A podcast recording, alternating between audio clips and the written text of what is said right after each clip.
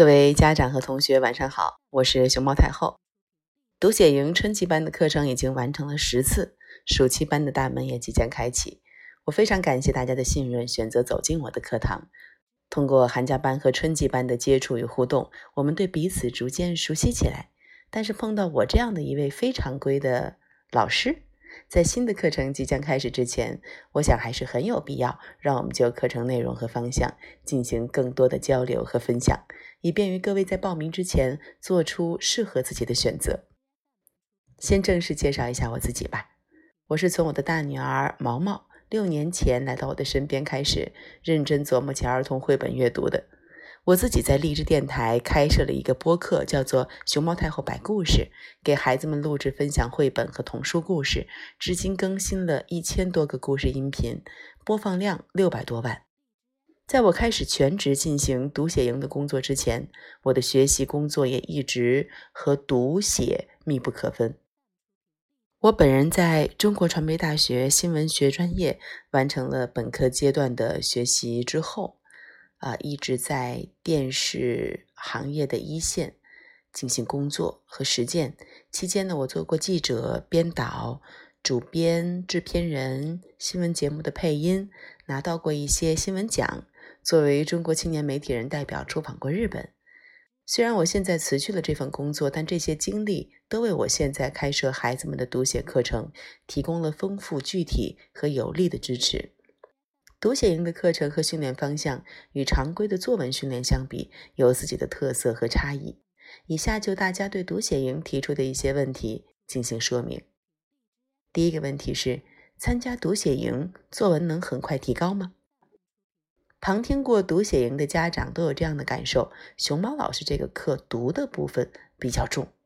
是的，从名字上大家都能看出来，这不是一个埋头写的课程，写。是语言学习当中非常重要的输出的部分，要能够有质量的输出，就要给孩子有质量的输入。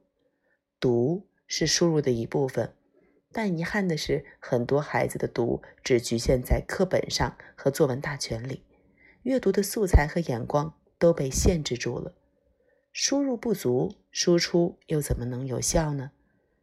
这是读写营重视以读为基础。支持写作的原因，也是在我的课堂上让孩子们广泛的去读的一个重要原因。但事实上，一个人要能够独立的写出来，写得好，只靠读这一点输入是不够的。有家长说，我的孩子也经常读书啊，可就是写不好。这是因为写作其实是对一个人综合能力的展现。拿到一个题目，你对他有什么想法和感受？你会如何根据这个题目去收集材料？你收集到了材料之后会如何组合？你在组合的过程当中会用怎样的结构词句去把它们结合到一起？看起来是很流畅的步骤，可在具体的实践当中，懒得思考的习惯、生活细节观察的缺失、情绪感受能力的淡薄、生活经验的缺乏、遣词造句的空洞。都束缚着孩子们的阅读感知和写作能力向前一步。每次写作练习最常听到的声音是：“老师要写多少字啊？”似乎只要把字数写够了，作文就写好了。写作到底是在写什么呢？我认为他是在写观察、写思考。观察习惯和思考方式直接决定了一个人写作的呈现。脱离了观察和思考的写作，在我眼里只是写字，没有智力活动的痕迹，只有华丽词藻和句式的堆砌，写作不可能有真正的提高。因此，在读写营的课程设置里，思考方式的学习与练习也是非常重要的一个部分。那么，回到开始的问题，参加读写营，作文能很快提高吗？我的答案是不能。读写营的课程看重的是实实在在的提高孩子独立思考与写作的能力。高考语文改革对于写作部分的个人思辨的展现和真情实感的流露提出了越来越高的要求，这也倒逼各地的中考在这方面也开始有了自己的要求。套作的作文，也就是根据那些模板去书写的作文，在小学阶段的考试中或许可以拿到不错的分数，但一旦养成习惯，运用到中高考这样的选拔性考试时，是会让孩子吃大亏的。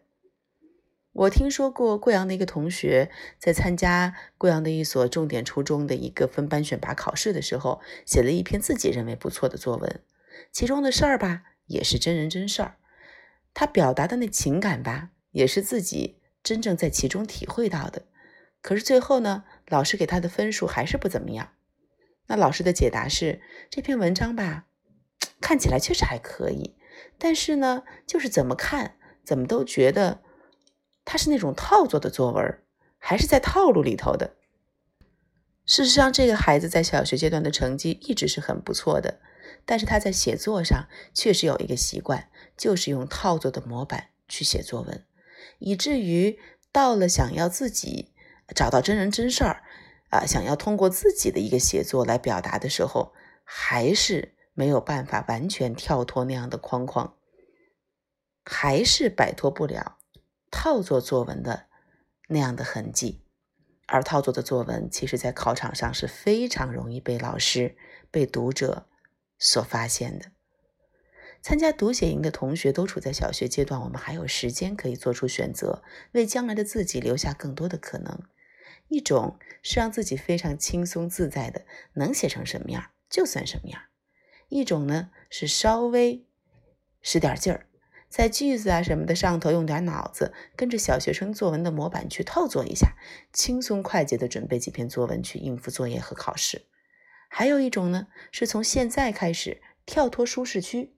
走进一开始让人不那么轻松愉悦的学习区里头，让大脑动起来，让你的智力活动支撑写作的肌肉运动，在写观察、写思考的路上，每次前进一小步，让写作成为自己表达和沟通的工具。如果你做好了踏上第三条读写学习道路的准备，那么熊猫太后读写营欢迎你，我也会努力用科学的训练和有力的陪伴，等待着你的加入，和你一同向前。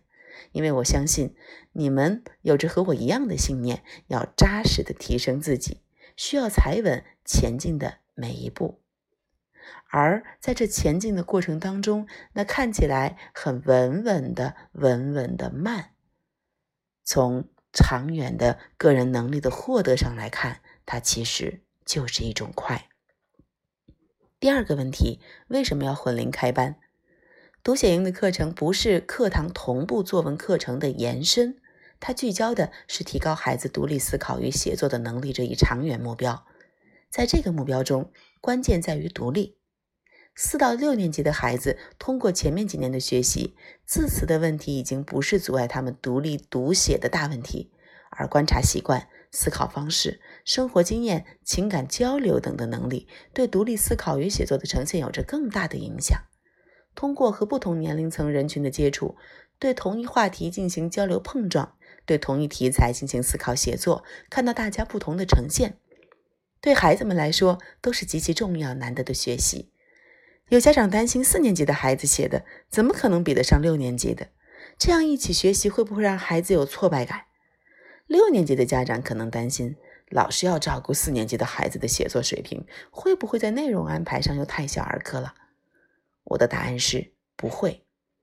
课堂上，他们在我眼中不只是学生，更是一个个小作者。